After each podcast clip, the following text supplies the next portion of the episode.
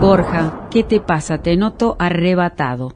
Es que cuando no es Eduardo el Capezón quien larga una burrada, lo es tu manzanera, Chiche, sincerándose con que ella no es muy muy, pero vosotros, ¿meáis agua bendita?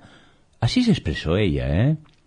No niega haberse vacunado antes y a domicilio, solo contraataca diciendo que quien se sienta libre de pecado que arroje la primera piedra, ¿eh? Que estaba asustada por su salud, ¿quién no?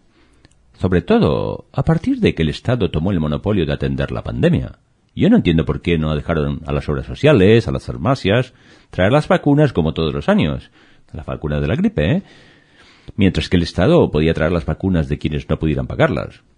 Es como cuando prohíben exportar un bien para bajar el precio, ¿eh? Le bajan el precio a la carne de res, a Sergio Massa, a Cristóbal López, a Cristina, al Pony, que pueden pagarlas, en vez de atender solo la parte de la población que necesita la ayuda rompen toda la cadena de las carnes creyendo que la gente necesita la participación del Estado. Gilipollas. El otro día, este títere de Cristina dijo es hora de entender que el capitalismo, el capitalismo no ha dado resultado. No, Bocón, lo que sucedió es que el peronismo se ha pasado combatiendo al capital. Y así estamos. De tener un banco central donde no se podía caminar por el oro en los pasillos a este 50% de pobreza. Coño. El capitalismo no es perfecto, pero el socialismo es garantía de pobreza. ¿eh? Si no, esperad a ver en unos años en Chile que se ha quejado de su capitalismo. En cuanto, en cuanto gasten lo que ese capitalismo ahorró, empezarán a hacer cola para comprar lo que hoy exportan.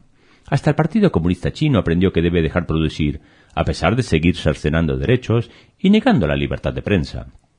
Aquí, en Peronia, los, legisladores se han decretado un 40% de aumento.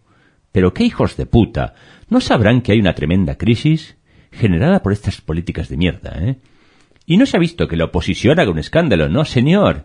En eso están todos juntitos. La diputada Fernanda Vallejos declaró que un SEO gana eso sin tener más responsabilidad que satisfacer su afán de lucro, pero que ellos le merecían porque eran elegidos de la voluntad popular. ¡Leches! En estos días he aprendido a beber de ese brebaje amargo que tomáis. ¿El mate? El desprecio de toda la casta política por la sociedad ignorante que la elige. ¿eh?